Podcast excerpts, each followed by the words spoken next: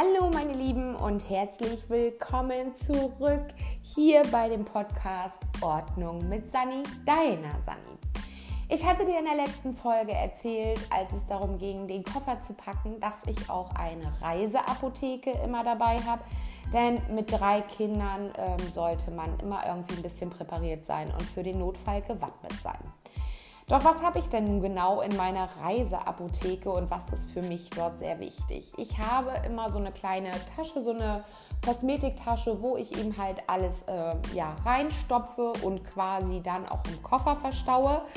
Aus dem ganz einfachen Grunde, weil es ja im Handgepäck nicht erlaubt ist, gerade so was Flüssigkeiten betrifft und eben halt Medikamente, da sind die bei der Sicherheitskontrolle immer sehr kritisch. Dementsprechend habe ich in meiner Handtasche immer nur zwei Kopfschmerztabletten, also sprich zwei Schmerztabletten, die ich dann quasi im Handgepäck habe, weil im Flieger gibt es halt was zu trinken, dann kann man die schnell schlucken. Oder eben halt ein so ein Aspirin-Effekttütchen, ähm, also was man ohne Wasser nehmen kann. Und das ist quasi im Handgepäck. Doch was tue ich jetzt in meine Kosmetiktasche für die ähm, Reiseapotheke? Dort sind drin zum einen Schmerztabletten.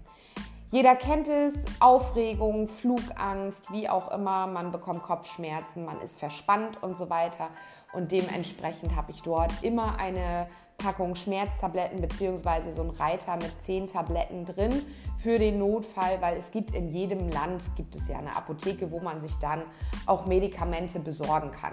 Aber für den Notfall habe ich ihm halt immer eine Packung Schmerztabletten dabei, um ihm halt ja Kopfschmerzen und so weiter entgegenzuwirken.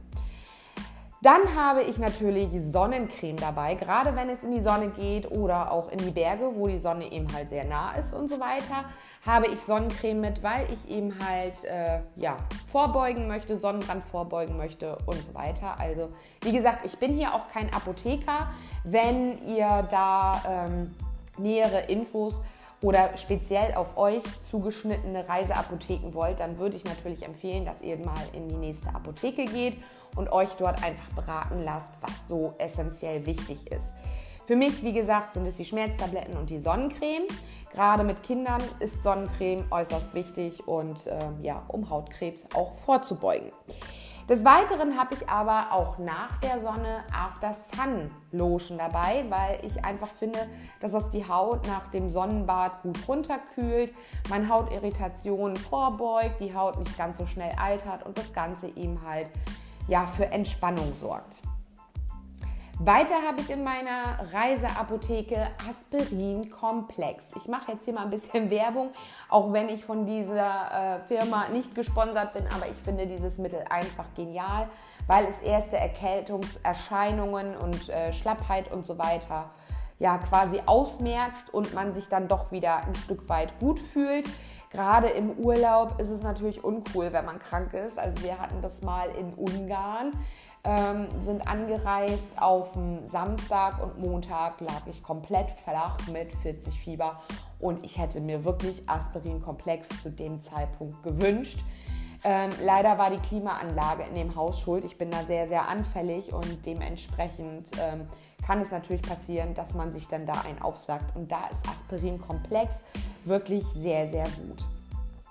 Des Weiteren habe ich Pflaster in meiner Tasche. Also jeder kennt es, unangenehme Blasen beim Laufen, weil man den Urlaubsort ähm, ja, erkundet, vielleicht ein Steinchen im Schuh hat, wie auch immer. Gerade Kinder sind da ja auch sehr anfällig. Dementsprechend habe ich dort immer eine Packung Pflaster dabei oder eben halt auch für kleinere Verletzungen. Wir hatten es leider auch schon, dass wir, sorry, sorry, dass wir in einem Urlaubsort waren, wo die ähm, Fußbodenfliesen doch sehr scharfkantig waren und die Kinder sich dann da auch schon mal einen Ratscher geholt haben. Danach war dann das Thema Barfußlaufen auch erledigt. Und ähm, ja, es ging dann halt nur noch mit Badeschlappen über diese Wege. Aber auch das ist eben halt äh, wichtig. Man kann sich ja doch mal das ein oder andere ähm, Knie aufschürfen, gerade kleine Kinder, wenn die dann so rumlaufen, fallen mal hin und so weiter, ist dann Pflaster nicht gerade äh, unwichtig. Ja, des Weiteren habe ich Durchfalltabletten dabei. Klingt vielleicht komisch, aber äh, ja, Reiseaufregung oder eben halt auch das andere Essen im anderen Land kann schon mal dazu führen, dass der Darm der Meinung ist, ich rebelliere mal. Und dementsprechend habe ich dann gerne für den E-Fall etwas dabei. Äh, bisher musste ich sie noch nicht wirklich nehmen, aber ich bin mir dann immer ein bisschen sicherer bzw bisschen beruhigter, wenn ich weiß, okay, ich habe die dabei und äh, im Notfall kann ich diese dann schlucken. Ebenfalls dabei, klingt jetzt auch doof, aber es sind Halstabletten.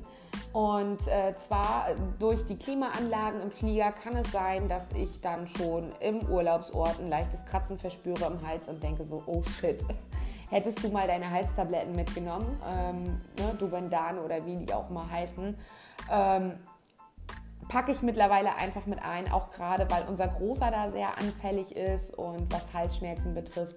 Und dann habe ich es lieber dabei, nehme sie lieber wieder mit nach Hause, wenn ich sie nicht brauche. Aber ich weiß, okay, falls es kratzen sollte im Hals durch Klimaanlage, wie auch immer, habe ich das dabei. Weil da ist Aspirinkomplex natürlich nicht äh, geeignet für. Und zu guter Letzt, äh, mag jetzt für den einen oder anderen auch komisch klingen, aber ich bin da sehr, sehr pingelig. Ich nehme Sakrotanspray mit.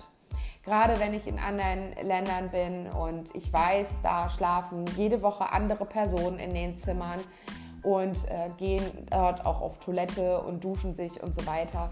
Mag das jetzt doof klingen, aber ich desinfiziere erstmal das Klo, bevor ich mich darauf setze weil ich das einfach für mich vom Gefühl her angenehmer finde. Ich habe dann so das Gefühl, okay, jetzt ist sauber, jetzt kann ich raufgehen und ähm, dann ist auch gut. Gerade auch, wenn man eben halt ähm, in einem Hotel ist, wo viele Menschen sind, ähm, finde ich Sakrotan auch nicht so verkehrt.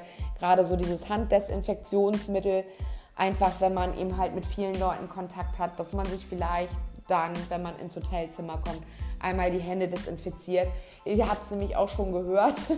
Da waren wir auch in Hugada, dass ein komplettes Hotel wirklich lahmgelegt war. Ach nee, das war in Siede in der Türkei. Da war ein komplettes Hotel wegen Magen-Darm-Infekt äh, lahmgelegt und ähm, die Leute sind da reihenweise auf ihren Zimmern verschwunden, weil äh, ja, sich dieser Norovirus ausgebreitet hat. Und dementsprechend bin ich immer ein bisschen sicherer, wenn es darum geht, Bakterien abzutöten. Ja, das ist quasi so das, was ich in meiner Reiseapotheke dabei habe. Mag für den einen oder anderen ein bisschen seltsam klingen, doch für mich haben sich die Sachen bewährt. Ähm, wenn du noch etwas hast, was du unbedingt mit in die Reiseapotheke packst oder beziehungsweise was ich unbedingt mit in die Reiseapotheke packen sollte, dann ähm, schreibt mir das doch gerne. Vielleicht habe ich ja auch einen ganz, ganz wichtigen Punkt gerade vergessen, auf den ich gerade selber nicht komme. Ja, ich hoffe, dir hat diese Podcast-Folge gefallen und würde mich natürlich freuen, wenn du diesen Podcast Ordnung mit Sani abonnierst und wir hören uns in einer nächsten Folge wieder. Ich wünsche dir bis dahin alles Gute, deine Sani.